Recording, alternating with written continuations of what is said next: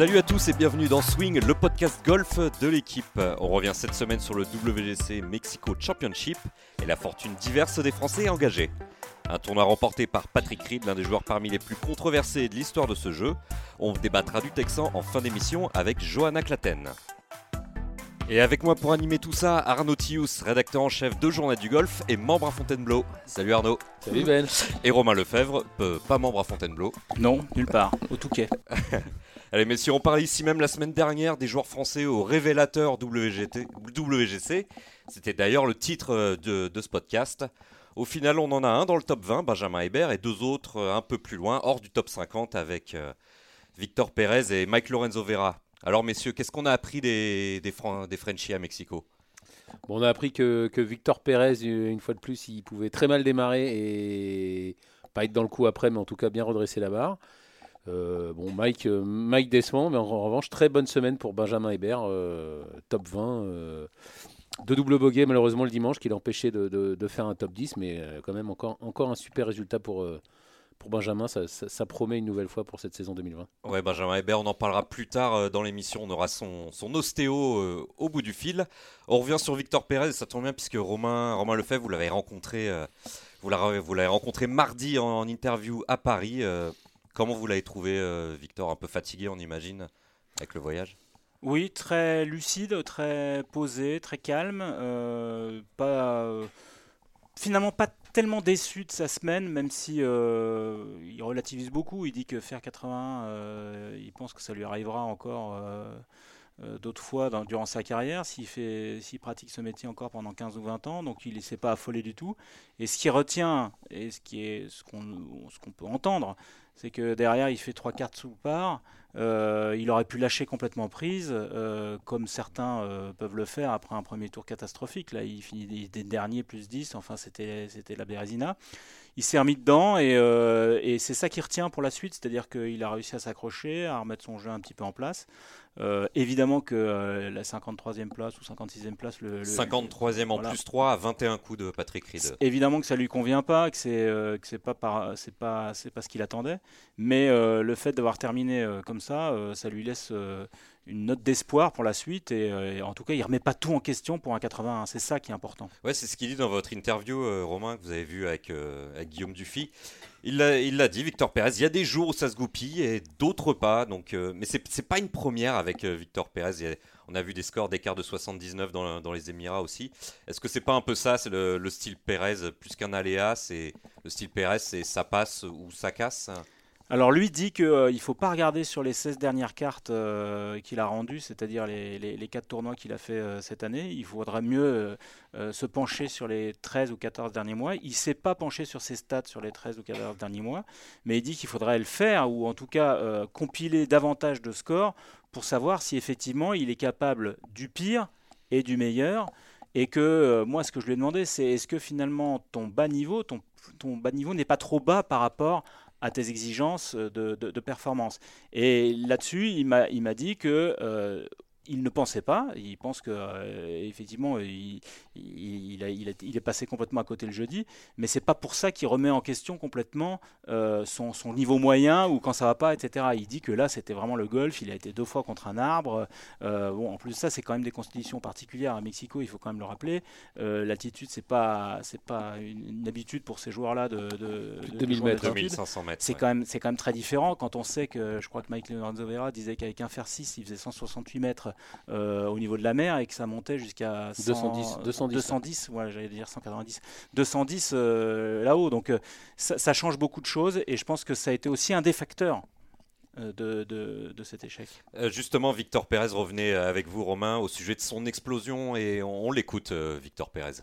Ça peut aller très vite dans ce milieu-là et donc qu'on n'est on jamais vraiment si loin que ça de, voilà, du niveau d'après quand on voit que il y a peut-être dix mois, euh, ça devait être mai l'année dernière, j'allais démarrer mes Rolex séries, j'étais encore en train de me poser des questions sur regarder la carte, sur euh, première année sur l'European Tour, sur euh, est-ce que j'allais même rentrer dans les tournois, que ce soit en Irlande ou en Écosse. J'étais même pas sûr de rentrer dans les tournois. Et dix mois plus tard, Maintenant, c'est des tournois qui vont être entre guillemets petits. Enfin, c'est les Rolex Series, ça va être donc donc c'est vrai que ça, ça, va très vite dans les deux sens. Oui, c'est vrai que Victor Pérez, on va dire qu'en septembre, début septembre, on le connaissait, on le connaissait à peine, et maintenant on en parle pour la, la Ryder Cup. On le rappelle, il est toujours dans les clous. Euh. Messieurs, ce, ce, Victor Pérez qui entre guillemets calme un peu tout le monde, c'est c'est aussi ça le, style Pérez. En tout cas, c'est une preuve de lucidité. Ouais, il, est impressionnant. On en parlait hier avec, euh, avec Romain. Il est impressionnant dans, tout ce qu'il dit. Euh, il y a zéro faute. Il, il, est serein. Voilà, il, dit, il relativise. Comme il dit, euh, je suis 40e mondial. Si j'avais été américain, on n'entendrait même pas un micro. Il a bon, il a bon sur, sur tout, Victor Pérez. C'est vrai que jusqu'en septembre, on parlait pas de lui. Et depuis qu'il est sorti en pleine lumière, il a jamais déçu. Bon, effectivement, il y a eu des gros scores. Mais même ces gros scores, il les explique, il les analyse. Non, c'est vraiment, euh, du tout bon. Et, à tous les niveaux, on sent qu'il construit euh, pas à pas euh, sa carrière. Il sait où il y va et il y va très très bien, je trouve. Il y a quelque chose d'intéressant dans, dans l'interview de, de, de, Romain dans l'équipe que vous retrouvez à, sur l'équipe.fr. C'est cette gestion de l'attente du public français. On sent que Victor Pérez, il est bien conscient que le public français, il n'est pas habitué à voir des joueurs euh, accrochés au top 50 mondial et, et il fait avec. On a l'impression qu'il fait avec. Victor, c'est pas que ça lui passe au-dessus, mais il bah, gère. Ouais, je pense que c'est un statut nouveau pour lui, mais en même temps, euh, il s'affole pas. Euh, voilà, il remet pas tout en cause. Euh, il était, je pense, très content de faire cette journée presse euh, à Paris, là, où il a rencontré pas seulement l'équipe et le journal du golf, il a rencontré tous les médias français, des médias qui sont pas du tout spécialisés dans le golf, voire dans le sport. Et, et c'est ça aussi l'ouverture, c'est ça aussi ce nouveau statut. C'est à lui de maintenant de, s'imposer dans les journaux, dans, dans les médias, comme voilà un sportif français qui compte, qui va compter. Et, je pense qu'il est conscient de ça. Euh, il est conscient aussi des attentes qu'il y a autour de lui mais c'est pas ça qui, qui semble. Il, il, est, il, est, solide comme un roc, on le sent solide, on le sent pas du tout effrayé par euh, euh, cette perspective de se dire que euh, voilà, il y a, beaucoup, beaucoup d'attentes. Il y a un chemin, il s'y tient. Moi, il y a quelque chose qui m'a frappé dans l'interview, dans l'interview qui n'apparaît pas, c'est que un peu plus tard, c'est que je lui ai demandé si sa famille allait l'accompagner parce que j'avais eu son père au téléphone en fin d'année dernière qui me disait que peut-être qu'il irait sur certains tournois et il m'a dit non non, je ne change rien. voilà, bon, je fais mon truc, c'est ma carrière, c'est mon projet et il veut pas qu'il y ait autour de lui des gens, des personnes, même les plus proches, même son entourage familial, qui s'agrègent euh, là-dessus parce qu'il est dans son projet euh, et euh, viendra le temps où il accueillera autour de lui ses proches, mais pour l'instant, il est dans la construction de quelque chose de solide et c'est ça qui est, qui est, méritoire. Arnaud? Oui, non, c'est, je ne sais plus s'il l'a dit là dans cette interview, mais il fait partie de ces gens, Victor Pérez, les attentes des autres.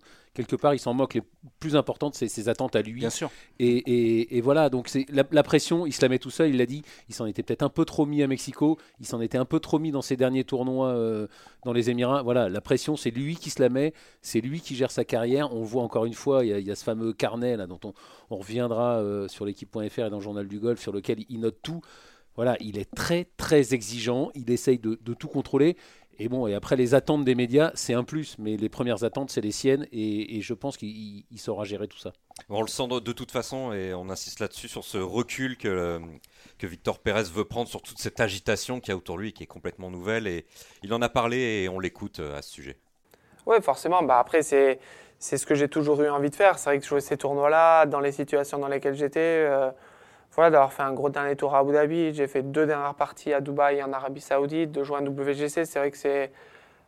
Ayant entre guillemets un statut un peu différent, c'est vrai que ça, ça change et donc forcément tout est nouveau. Mais, mais je me dis aussi que ça fait cinq mois que c'est nouveau et il faut aussi garder cette perspective de dire que, que voilà, tout est encore très jeune et qu'il faut aussi laisser un petit peu le, le temps et pas être dur sur soi-même et se dire, là, dès que quelque chose ne se passe pas de la bonne façon, d'essayer de, comprendre pourquoi. Des fois, il n'y a, a, pas forcément d'explication.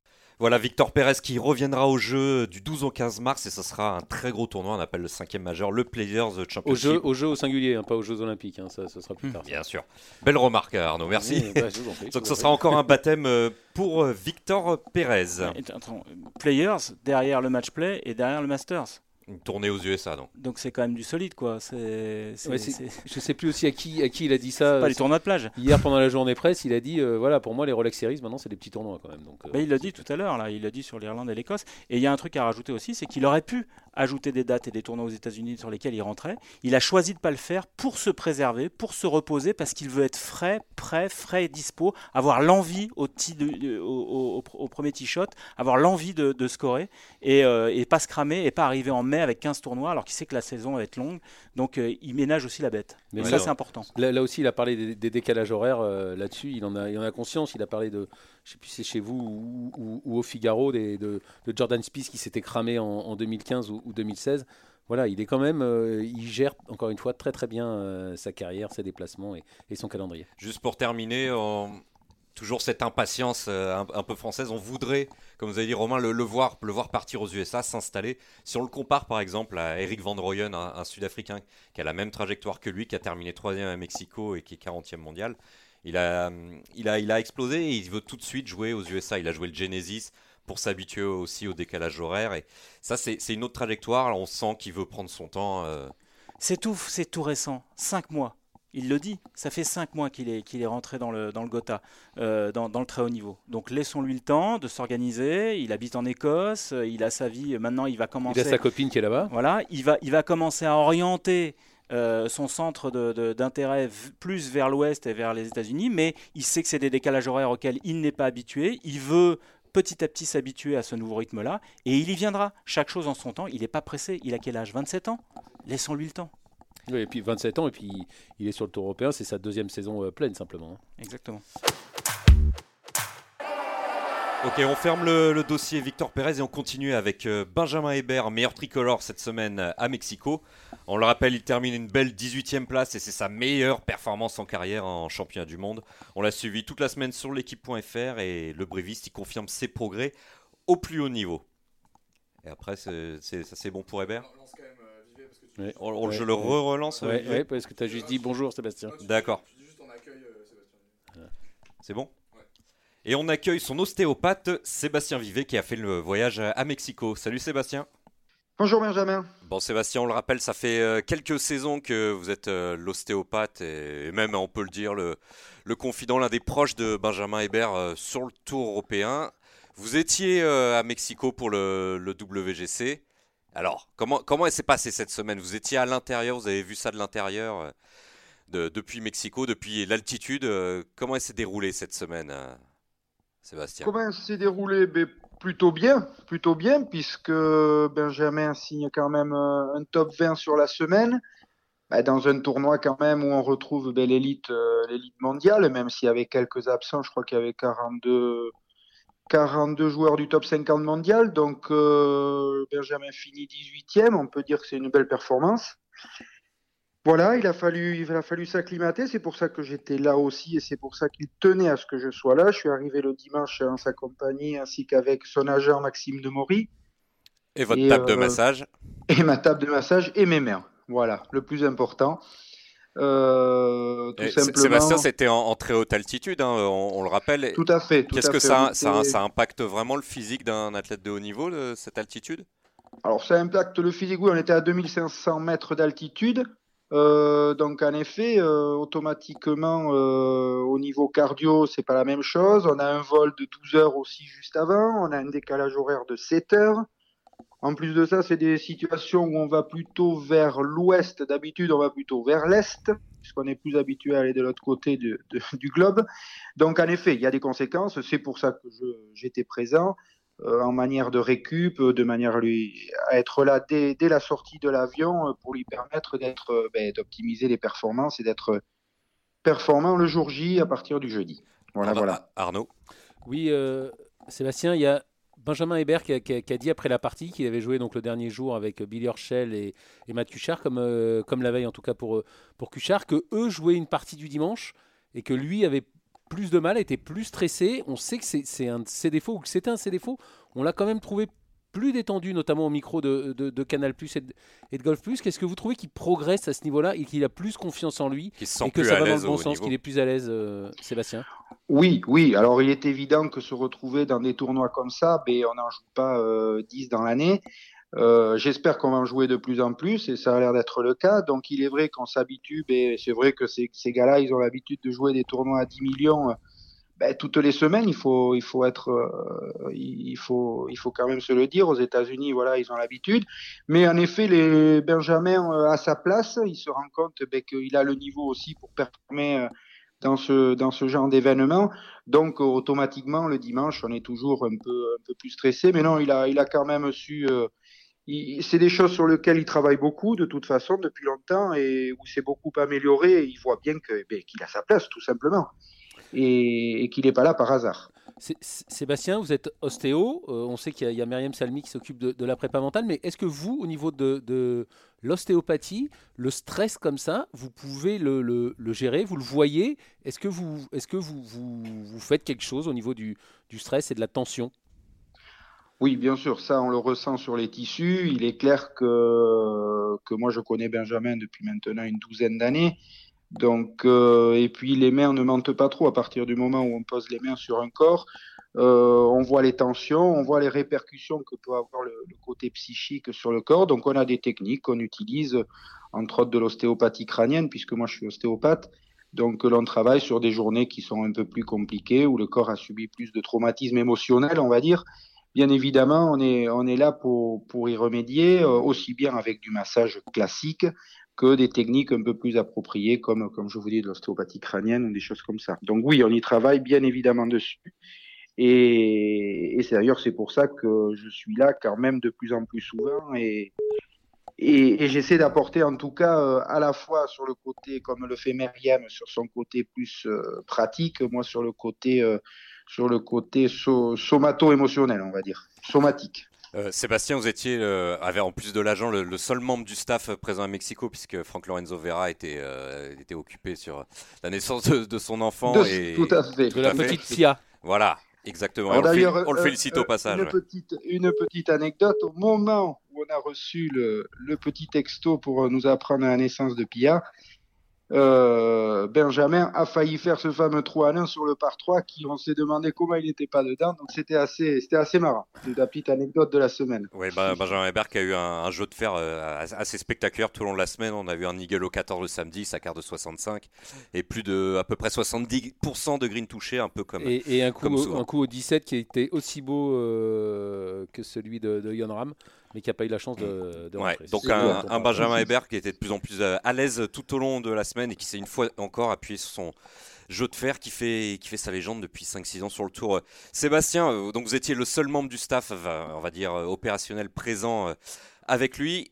On, on sait qu'il se confie beaucoup à vous. C'était quoi les feedbacks le soir sur la table de massage, notamment de, de croiser tous ces, tous ces champions dont, dont Ben commence à faire à faire un petit peu partie. quoi. C'était quoi les feedbacks euh, le soir euh, de Benjamin euh, Non, les feedbacks le soir, non. Benjamin, comme je disais au début, il, il voit qu'il se sent quand même de plus en plus à l'aise dans ce genre de tournoi. comme vous avez dit au début, c'est jamais simple d'arriver avec le top 50 mondial. On n'a pas forcément l'habitude pour le moment de les jouer, mais bon, ça fait quand même le deuxième World qui joue, le British l'année dernière. Euh, voilà, euh, Benjamin sent qu'il qu est, qu'il est prêt, qu'il a le niveau, qu'il est absolument pas ridicule, la preuve, puisqu'on signe un top vert. Donc non, les feedbacks étaient plutôt positifs. Euh, moi, j'ai pas eu de, de, feedback particulier. Après, il se confie à moi, oui. Maintenant, moi, je lui laisse aussi le soir, dans son heure de travail que j'ai avec lui, ou son heure et demie, euh, le, le, le, besoin pour lui de se, de se reposer. Donc des fois on parle beaucoup, des fois ça peut durer une heure sans qu'on dise un mot parce qu'il veut se reposer. C'est son moment un peu de détente aussi, son moment à lui où il est tranquille. Donc non, moi j'ai pas eu de feedback particulier, si ce n'est voilà que qu'il que se sent de mieux en mieux dans ce genre de partie et puis il a envie d'en jouer de plus en plus. Donc ouais. voilà, il va mettre, il va faire tout ce qu'il faut pour, pour en jouer le maximum. Arnaud Ouais, pour, pour terminer sur, sur Mexico, on, on, sait qu'il a fait donc un très bon samedi. Son dimanche est très bien, a très bien démarré. Malheureusement, il a fait euh, deux doubles bogeys en, en trois trous. Je crois que vous, vous étiez là, vous avez vu et comment vous l'expliquez? Comment il l'explique lui ce, ce, ce, passage à vie, ces deux doubles qui lui coûtent quand même, euh, qui lui coûtent cher au final? C'est le cas de Oula, dire. Alors... Ouais, alors là, là, vous me posez une question compliquée parce que moi, je ne suis qu'un simple golfeur amateur à mon petit niveau. Donc moi, j'ai suivi la partie. En effet, j'ai vu double bogeys. Maintenant, j'ai surtout vu aussi le birdie au 1, le birdie au 2. Euh, le troisième trou où il loupe de peu le birdie, où Matt Kuchar d'ailleurs fait un double bogey aussi. Maintenant, voilà, je crois que c'est un parcours, euh, comme l'ont dit les autres joueurs français euh, au micro de Canal+, c'est un parcours très exigeant. Très piégeux, ouais. Très piégeux. Euh, les coups étaient bons, mais ça se joue à quelques centimètres de finir dans un bunker avec un mauvais lie, et puis s'enchaîne comme peuvent s'enchaîner des trous. Il n'y a pas eu de mauvais coups de la part de Benjamin. D'ailleurs, la preuve, il, a, su rester patient et il a su tenir une partie quand même très solide puisqu'il a dit à votre micro que je crois qu'il avait même mieux joué presque le dimanche que le, samedi où il fait moins 6. Après, voilà, il y a des parties des fois qui s'enchaînent bien, qui s'enchaînent mal. Mais non, je crois que le parcours eh rend, euh, était très piégeux, très compliqué. Et voilà, le moindre petit accro, non, je pense pas qu'il y ait eu de problème technique. Après, moi, ça, je sais pas, je suis pas capable d'y répondre. Faudra D'accord. demander à Franck ou à Benjamin. Euh, Sébastien là, euh, Benjamin est de, de retour sur le, le tour européen dès cette semaine avec un sacré voyage, un Mexico-Oman. Euh, Benjamin fait partie du top 100 mondial maintenant, il est, il est- il est bien installé à ce niveau-là. On peut se demander de loin, on n'a pas pu lui demander directement, mais se demander pourquoi Benjamin Hébert enchaîne avec Oman, avec un si long voyage. euh, pour- pourquoi ce choix de calendrier, vous savez, euh, Sébastien? Euh, pourquoi non? Tout simplement parce qu'il avait à cœur de jouer ce tournoi à Oman, parce qu'il aime bien ce parcours, simplement. Il se sent à l'aise aussi, il joue bien, donc il faut savoir qu'il y a quand même la Malaisie, la Chine qui ont été annulés aussi au calendrier. Non, quand on est en, il est en confiance, bon, oui, le voyage en effet, il est arrivé, je crois, mardi matin. Euh, maintenant, il est en forme aussi bien physiquement, mentalement, euh, techniquement. Donc bon, il a préféré encha- encha- enchaîner. C'est pas le seul. Je crois qu'ils sont cinq ou six qui ont joué à Mexico, qui, sont sur le champ cette semaine à Oman. Non, voilà, euh, il aime bien, il a besoin de jouer, Benjamin. Donc non, il était content. Il n'a pas parlé de ce voyage. Alors oui, c'est un long voyage, mais je pense que c'est pas le seul à faire des longs voyages toute l'année. Et en classe à faire, ça Euh, passe toujours un petit peu mieux aussi. Ouais, ça passe un petit peu mieux, c'est sûr. Voilà, très, très bien. Mais merci beaucoup euh, Sébastien pour ce- cet éclairage sur De la rien, semaine euh, au. WGC. Est-ce qu'on peut vous retrouver quelque... Est-ce qu'on peut prendre euh, Est-ce qu'on peut venir vous voir à votre cabinet euh, Vous êtes ostéopathe, vous êtes très bon en golf, très spécialisé golf. Est-ce qu'on peut venir vous Oui, voir euh, Tout Vous à êtes fait. Heureusement, moi je suis à Dax dans les Landes. Et voilà, vous pouvez venir me voir, il n'y a aucun problème. J'accepte aussi bien les golfeurs, les non-golfeurs, les amateurs, les professionnels. Voilà, j'essaierai de faire au mieux en tout cas. Et on, on- on vous le recommande parce qu'avoir un squelette euh, et un corps en place pour jouer au golf, c'est complètement indispensable. À bientôt Sébastien. À bientôt, au revoir. Allez, on clôt la page tricolore et on ouvre un dossier plus brûlant qui pue un peu le soufre même. euh, Patrick Reed, messieurs. Le Texan, il a arraché ce, ce WGC Mexico à Bryson de Chambaud dans la dernière heure du tournoi. Il gagne un huitième titre au plus haut niveau. Il est critiqué comme jamais pour ses histoires de triche. Il est chahuté par le public, les commentateurs et même ses collègues. Et il s'en fiche et il gagne à nouveau. Donc, messieurs, question. Est-ce qu'il s'agit du plus grand méchant de l'histoire du, du golf? De l'histoire du golf, euh, c'est peut-être plus compliqué de, de voir. Il n'y en a pas eu beaucoup quand même, Ah oui. hein, des, des joueurs qui ont été euh, pris en train de, de tricher. En tout cas, euh, vous dites qu'il n'a jamais été autant critiqué avant le tournoi. Parce que c'est toujours pareil, c'est un peu comme, comme Tiger Woods. Quand on gagne, on oublie tout, enfin, ou les gens oublient tout. Il n'a jamais été autant excusé, ou en tout cas, on parle de, on parle de sa victoire. Patrick Reed, il est quand même beaucoup moins critiqué après le tournoi qu'avant. C'est malheureux, mais sa victoire fait, fait disparaître un peu les, les critiques, même si elles sont encore là, et heureusement. Mais encore une fois, s'il continue à gagner, s'il gagne le Masters, on parlera beaucoup plus de ses victoires que, que de, ses- de sa tricherie ou de ses tricheries, puisqu'apparemment il y en a d'autres. Romain, vous retenez quoi de ce joueur la, la force mentale, le putting ou le- la controverse qui l'entoure et ses défauts quoi? Moi, je retiens de ce joueur que euh, quand on aborde un sportif, quel qu'il soit, on l'aborde dans sa globalité. Patrick Reed, faut séparer le personnage du joueur de golf. Le joueur de golf est exceptionnel. Je pense que c'est un super joueur. C'est un joueur qui, donne envie d'aller jouer au, golf, qui donne envie aux gamins d'a- d'aller jouer au golf parce que voilà, du tee, au green, il est, parfait. Sur, le green, il se régale. Il, régale. Il, a quelque chose, il a un truc magique. Après, le personnage, c'est autre chose. Et c'est parfois difficile de, différencier les deux. Et en général, on, va encore une fois dans, dans la globalité. Le personnage, moi, m'intéresse plus par ses aspérités, euh, effectivement, c'est une richesse pour écrire des papiers, pour raconter des histoires, puisque de toute façon, il y en a plein d'histoires autour du personnage. Je pense qu'on les connaît pas toutes, et il y en aura encore, parce que finalement, il, sait, il, est, il est rentré dans, ce- dans, dans la peau de ce, per- de ce bad boy, un peu, et, euh, et finalement, je pense qu'il s'y complaît, il, il, il est bien là-dedans d'être un peu le, le- sale gosse. Voilà, et donc, euh, et donc bah, et on aura des choses à raconter sur ce personnage-là, et quand on a des choses à raconter sur un sportif, bah, finalement, euh, ça enrichit euh, euh, tout ce qu'il y a autour du golf, et d'ailleurs, quel que soit le sport, ça enrichit.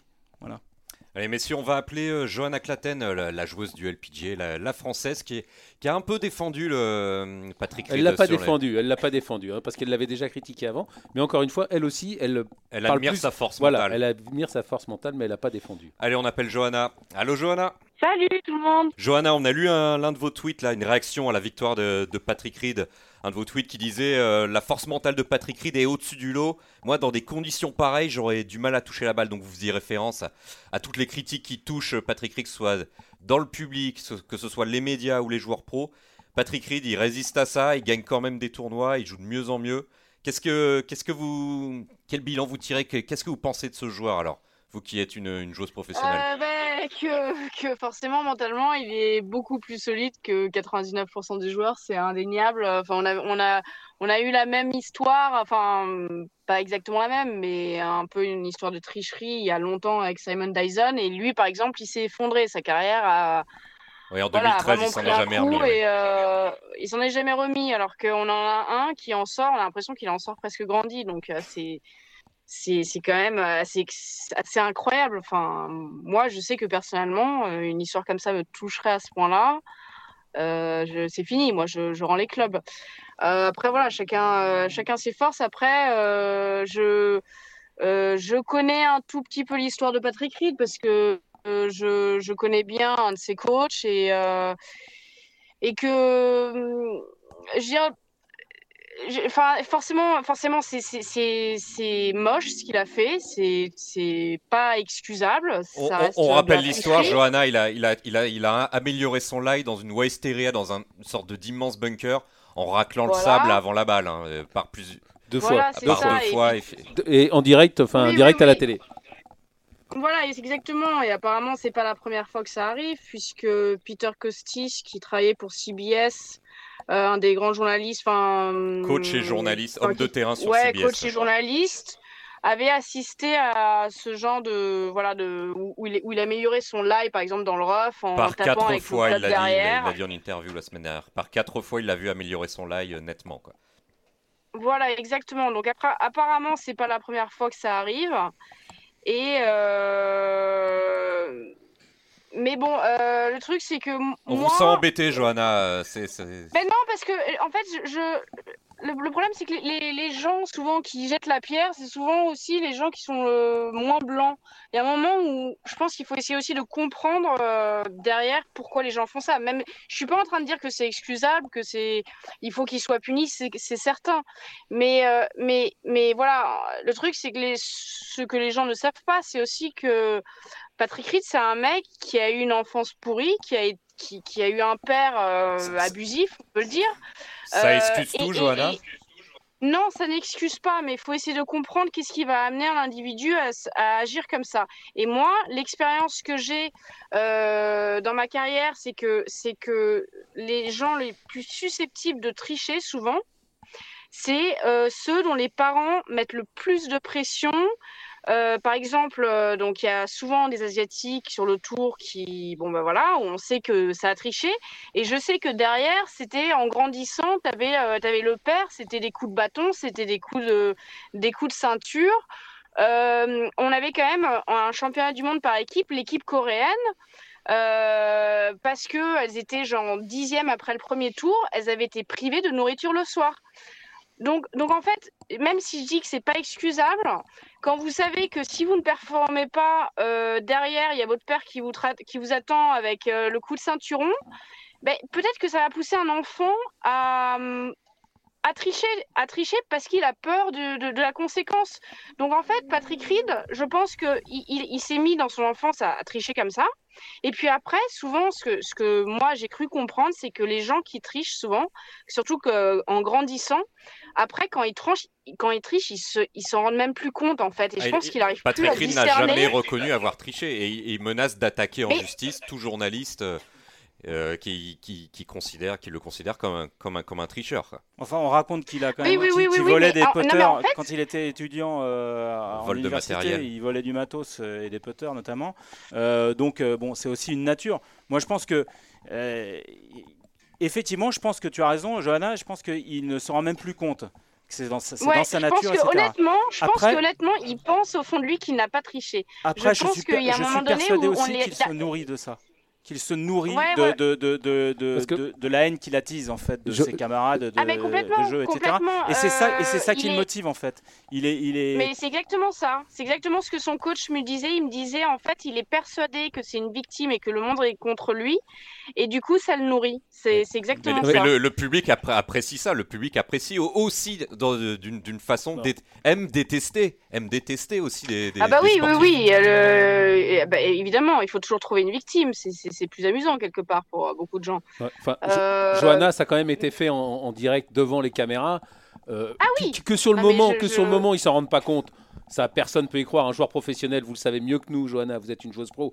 Il sait exactement comment il met son club dans le bunker. Donc, éventuellement, qu'ils s'en rendent pas compte. Mais après, devant les images, il peut pas nier l'évidence. Il sait très bien qu'il l'a fait, qu'il l'a fait sciemment. Et Patrick Reed, il, il a peut-être des excuses, mais malgré ses excuses, il a des défauts, et notamment celui de, Ouais. Et de- Bro- celui de tricher. Brooks Kopka, numéro 1 mondial, Ouais. l'a- dit tout récemment. Il a dit Mais qu'est-ce qu'il faisait dans le bunker Il faisait un château de sable. Donc il, il, est- il se gêne pas pour dire qu'il y a. Ouais, il- enfin, tu a vois, c'est ça qui me fait rire, c'est que Brooks Koepka, il dit ça, mais après, euh, lui, euh, excuse-moi, mais bon, il prend, je sais pas combien de, kilos de muscles en peu d'années quand on revoit les photos de lui sur le Challenge Tour. Lui, à mon avis, il est pas très clean, donc euh, c'est là où je dis euh, souvent Attention à ceux la qui vont jeter la pierre sont.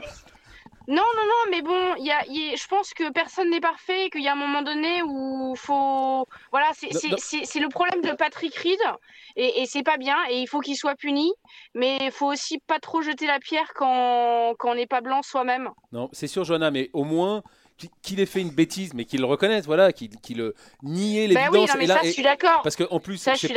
Je sais pas si tu as vu sa, sa conférence de presse, mais quand il dit après, ce qui lui importe, c'est d'être un exemple pour son fils et pour les autres enfants dans le monde. C'est enfin, c'est scandaleux que- qu'un qu'un joueur, même avec le palmarès qu'il a, même avec la, avec la victoire qu'il vient de faire, alors qu'il a triché, puisse parler d'exemple pour les jeunes. C'est- scandaleux. Ouais, ouais, ouais, Là, non, mais c'est- ça, c'est- Malgré toutes les excuses qu'il a, c'est inexcusable. Quoi. Romain, euh, Romain Ouais, donc- non, non, mais je suis, je suis, assez d'accord. euh, Non, mais je suis très d'accord même avec tout ça. Euh, Je, je comprends pas. Je pense enfin, je pense honnêtement que dans sa tête, il, euh, il est tellement habitué à le faire, il se, il se rend même plus compte, il n'arrive même plus à discerner le, le bon du mauvais. Et, et, pour lui, il pense ne pas l'avoir fait exprès, en tout cas, d'avoir arrangé son live, même s'il y a les vidéos. Enfin, moi, je ne vois que ça. Enfin, c'est, complètement. Moi, je, je le comprends pas. J'arrive pas à le comprendre en fait. Je, je- forcément parce que c'est voilà, c'est pas mon, c'est pas mon délire. Et puis bon, j'ai eu, moi j'ai eu, j'ai eu la chance d'avoir une enfance normale qui m'a pas poussé à, à faire des trucs comme ça. Enfin voilà, donc j'essaie de comprendre, mais je le comprends pas vraiment. Mais c'est tout ce que je sais, c'est qu'en ayant parlant, Romain en ayant parlé à son coach, euh, voilà. euh, Après, ce qu'on Euh, peut dire, ce qu'on peut dire, euh, tout simplement, c'est qu'il n'a pas gagné euh, un Master, c'est deux WGC euh, en trichant. Euh, donc ça, non, déjà. mais il a même pas besoin de ça. C'est donc, ça qui est dingue. voilà, il a donc- pas besoin Donc de ça. déjà, reparlons, remettons euh, aussi les choses en perspective. C'est un top joueur de golf, c'est un super joueur de golf, et qui va apporter un petit peu de piment euh, dans un univers parfois un peu ouaté, un peu feutré, un peu chiant par On a moment. besoin de ce Et genre on a besoin de personnage. ce Non, mais- personnage-là. non, mais quand On il- a Ah bah besoin oui, que les gens le sifflent clair. au bord des greens. On a Non, besoin que quand, quand il les fait le signe de presse. chute, quand il fait le signe chute au public européen, oui, ça très bien. Ça, on a besoin d'un méchant ou d'un vilain, très bien. Mais quand il triche, non, ah bah ça, oui, on en non, a pas besoin. le. Eh, Quand on est vilain, Mais on est ouais, vilain jusqu'au bout. Et il en Bah faut, voilà. il en faut. C'est pas bien, mais, mais il en faut. Euh, Jo- Johanna, Ouais, euh, on, va, on, va finir sur, on va finir sur Patrick Reed, qui sera l'un des grands favoris du Masters euh, dans quelques semaines. Et on va, Mhm. prendre, on va prendre un petit peu de nou- nouvelles de vous. Comment ça va? Physiquement, tout va bien? Vous êtes sur quel ouais, circuit? Physiquement Comment ça va? au top. euh, bah, bah, malheureusement, 2019, ça a été un peu un échec total cette saison. Donc, euh, j'ai rétrogradé sur le Symetra. Mais, La deuxième euh, division mais- américaine. Voilà, exactement. Mais donc depuis novembre, j'ai un nouveau coach euh, Atlanta qui, euh, justement, que je suis allée voir hier au Honda Classic parce qu'il a, il a pas mal de joueurs et, euh, et qui, est très, qui est très bien. Et euh, cet hiver, j'ai travaillé vraiment dur en France et euh, j'ai revu pas mal de fondamentaux avec, euh, avec mon, ou- juste avec mon coach euh, Paul Gaïtine à Saint-Cloud qui m'avait coaché de l'âge de, 20 de 8 à 23 ans. J'ai juste repris les bases, les fondamentaux. Et bah là, ça fait franchement un mois et demi que je joue très très bien, que j'ai pas joué comme ça depuis longtemps. Donc euh, j'ai hâte que ça commence. J'ai vraiment envie de reprendre la Bah, compétition. on a hâte de vous revoir Voilà, sur les, circuits, en tout cas, Et Johanna. ça, et ça commence quand, Johanna? J'espère. Ça commence la semaine prochaine euh, en Floride, toujours. Et puis, euh, bon, après, il y a deux semaines de break. Et après, j'enchaîne. Après, je reviens en avril en France. Et après, je- de mai à septembre, ça va pas mal Et enchaîner. bah, vous, vous reviendrez nous voir, Johanna, pour le, le podcast en avril. Promis? Et ben, avec plaisir. Eh ben, impeccable. Allez, entraînez- entraînez- entraînez-vous bien et on se voit, on se voit très vite, Johanna. Merci. Allez, à bientôt. Allez, messieurs, on ferme le, le bouquin un petit peu, un peu douloureux de Patrick Rie. On sent, Romain, on sent, on sent presque énervé quand on parle de, de Patrick. Il y a quelque chose qui, qui, vous, qui vous agace pour conclure là? Bah, oui, le personnage, encore une fois, mais, euh, mais je pense que euh, il va nourrir, il va nourrir des papiers, il va nourrir des histoires, et, euh, et, le golf en a besoin aussi. Voilà. Moi, juste pour conclure, moi, j'étais, j'ai jamais été fan euh, de Tiger Woods, mais de Tiger Woods, le personnage. C'est le plus grand joueur de l'histoire avec Nicklaus, probablement. En tout cas, c'est un des plus grands palmarès. Mais n'empêche que l'homme à côté du joueur était, un- était un petit bonhomme. Quand vous lisez tous ses coachs et tous ceux qui l'ont côtoyé, c'était pas loin d'être un sale type, euh, Woods, quoi. Voilà. Il suffit de lire Mais- la bio. Voilà. Mais et c'est à des degrés beaucoup plus forts. hein. Euh, Woods n'a pas triché, ou en tout cas pas dans ces, pas dans ces proportions-là. Voilà, mais Patrick Reed, lui, c'est quand même beaucoup plus grave. on n'a pas, on fait, fini d'en parler de Patrick Rie, de Tiger Woods également. Allez, messieurs, on va, on va respirer un peu. On va passer au monde amateur avec la question de la semaine. Euh, elle a été posée sur le compte Instagram du journal du golf par euh, JP Scribe, qui n'a rien à voir avec Jean-Philippe Roland-Burger, qu'on salue. Alors JP Scribe, il se demande qu'en est-il du nouveau système de handicap? Alors justement, il y a un papier complet à ce sujet dans, dans le journal du golf de mars qui sort ce vendredi dans le Clubhouse et qui est déjà dispo dans le kiosque de l'équipe.fr. Arnaud, vous avez lu euh, cet article, forcément vous êtes rédacteur en chef de Journal du Golf, signé, un papier signé Rémi Rivière sur ce nouveau système d'index. On va donc bénéficier dès mars ou avril, au courant printemps, d'un système d'index universel. euh, C'est ça Arnaud? Ouais, ça va être un peu, ça va être le, même partout dans le monde. On va pouvoir enfin se comparer avec euh, avec les, les étrangers. Ouais, on ne sait pas exactement euh, quand ça va sortir. hein. Ça va être sorti un peu de façon étalée Au par- printemps. partout, de, partout, dans le, partout dans le monde. La, la France euh, sortira un peu, un peu après les autres. En gros, ça va être un peu plus juste parce que ce sera plus une moyenne de, ce sera plus une moyenne de vos meilleures cartes. Ça sera plus réactif. Voilà, ce sera euh, moins réactif, vous montrez moins ou vous, ou- ou vous, ou vous descendrez moins immédiatement. Après, après une perte, vous montrez moins, mais en revanche, ce sera plus lissé sur le temps et ça donnera apparemment plus une valeur euh, réelle de votre, Ouais, ça de sera- votre niveau. Quoi. Si j'ai bien capté, ce sera basé sur les 8 meilleures cartes de nos 20 dernières euh, Voilà. Performances. Romain, un petit avis sur le. le- vous êtes pour Moi, le un truc universel comme oui, ça Oui, bah, j'ai hâte de me mesurer au Ben Cadio américain. Il paraît qu'il est très fort. Merci, euh, merci Romain. Non, non, mais non, non, mais c'est le seul truc qui est un peu dommage. C'est vrai que c'était bien. On aimait bien faire une perf et baisser son index. Là, ça sera quand même beaucoup moins le, beaucoup moins le cas. C'est un peu dommage. Et en plus, on sortait du parcours. Généralement, tout le monde disait ouais, bah moi je suis, euh, moi je suis 6-3, moi je suis 12-2, moi je suis. On savait l'index qu'on allait avoir. Là, ça va être un peu plus. Les euh, cartes vont être rebattues. bah, un peu. ça va être- bah, ça- il va falloir faire des moyennes, retirer la carte, voilà. Donc ce sera quand même un peu plus, un peu plus compliqué, mais euh, en revanche, je pense que c'est effectivement une bonne chance. On aura tous son vrai niveau, euh, voilà, pas, pas les pics de performance. Voilà, on va être fixé d'i- d'ici le printemps et donc avec ce système universel. Et je vous invite vraiment à lire le papier de Rémi Rivière dans le, dans le prochain journal du golf. L'excellent Rémi Rivière. Excellent Rémi Rivière qui a la réalisation de cette émission et qui vous explique ça avec, euh, avec un petit micro-trottoir aussi très efficace. Je vous invite à lire ça, c'est le journal du golf du mois de mars. Allez messieurs, on passe à la dernière séquence euh, de swing avec la traditionnelle rafale de drive. Arnaud Romain, vous connaissez la règle, 6 questions ou infos, vous répondez par birdie ou bogey et une phrase maxi pour vous justifier. Alors attention, celui qui me fait une diarrhée verbale euh, façon Martin Coulon, je supprime direct sa carte de presse. on le salue aussi. Et on le Martin. salue Martin, on l'embrasse. Allez c'est parti. Euh, Brooks Kopka a joué avec Donald Trump et ne comprend pas qu'un sportif puisse refuser d'aller à, à la Maison Blanche. Romain. Euh, qu'est-ce que je dois répondre à Moi, ça Boguet, moi, Boguet, euh, voilà, non, mais ce sont, ne- ne- être en dehors du monde quand on est sportif, c'est pas possible. Après, il a le droit d'aimer Donald Trump, à la limite qu'il le dise, mais voilà, moi, Il Donald veut Trump, qu'on respecte l'institution. voilà, on peut respecter Voilà. l'institution, Ah, mais enfin, enfin, un euh, sportif, il doit être dans le monde quand même. Bah, Woods Voilà, est allé, pour- Woods a même joué avec Trump. Mais, mais Boguet aussi pour Woods. Ah d'accord. Allez, on enchaîne. Un amateur a fait une soquette sur le tee du 1 de Saint-Andrews. Sa vidéo a fait le, le tour de monde. Tout le monde l'a vu cette vidéo. Bah, C'est terrible. Boguet pour lui et Birdie pour nous, c'est toujours. euh, on sait très bien. Moi, j'ai eu la chance aussi de. bah, on n'est pas fier quand on est au 1 de, de Saint-Andrews. euh, voilà, on sait très bien qu'on est tous capables du pire à ce jeu. C'est malheureusement c'est arrivé euh, au pauvre. Et en plus, je sais pas si vous avez vu, mais il a un bon swing. hein. Je pense qu'il il doit être pas loin d'un chiffre ou, ou en tout cas, c'est pas un débutant. hein. donc euh, ça peut arriver à tout le monde. Et bah, Euh, le Boguet pour lui à la euh, Birdie, on est toujours, on se réjouit. malheur Guillaume. Dufy, non on l'embrasse aussi. Euh, deuxième place de Victor Rius sur le MENA Tour euh, mercredi à, à Bahreïn. Birdie? Bah, Birdie, euh, il y a Antoine Schwartz aussi qui a fait, euh, qui a fait top 10. euh, bon résultat des Français, toujours Birdie. Et c'est Sébastien Gros qui s'était imposé la semaine dernière sur ce même circuit satellite où il y a pas mal d'argent et d'expérience à prendre. Des étudiants rouennais ont créé une balle de golf euh, en maïs, messieurs. Elle est entièrement biodégradable. Birdie a testé Euh, Birdie a testé. Voir si vous gagnerez quelques mètres, euh, Romain. Bah pourquoi pas Mais c'est même poids ni tout exactement la même chose. Ah ouais, une, une balle de golf, il compte. euh, je crois qu'il compte la, la faire homo- homologuer, mais. Mais faut Mais- la tester ça ici, Mais- au journal du golf. Ah, Arnaud la Une testera, page dans mais le prochain il- numéro. Arnaud est pas landé, mais les balles en maïs, euh, ça pourrait, ça pourrait, ça pourrait lui parler. Le British Open, messieurs, 2023 aura lieu à Troon. Retour à Troon après 2016 et Stenson, Mickelson, euh, le fameux duel. Birdie, mais en même temps, euh, tous les parcours du British, c'est Birdie. Euh, Birdie aussi. Ah ouais, c'est Magnifique. Quel, quel endroit on a à Diète, hein, Romain. J'ai dormi dans l'hôtel qui est le long du 18. ça, Superbe. Ah bah super. Allez, messieurs, la dernière, la dernière news, la, der- nouvelle Golf GTI sera présentée la semaine prochaine à Genève au salon de l'auto. Non, Ok. c'est- c'est- Boguet, On s'en fout. C'était une blague évidemment. On arrête là, on range tout. Grand merci à Rémi Rivière, notre Pat à nous, et on se retrouve la semaine prochaine. Ciao.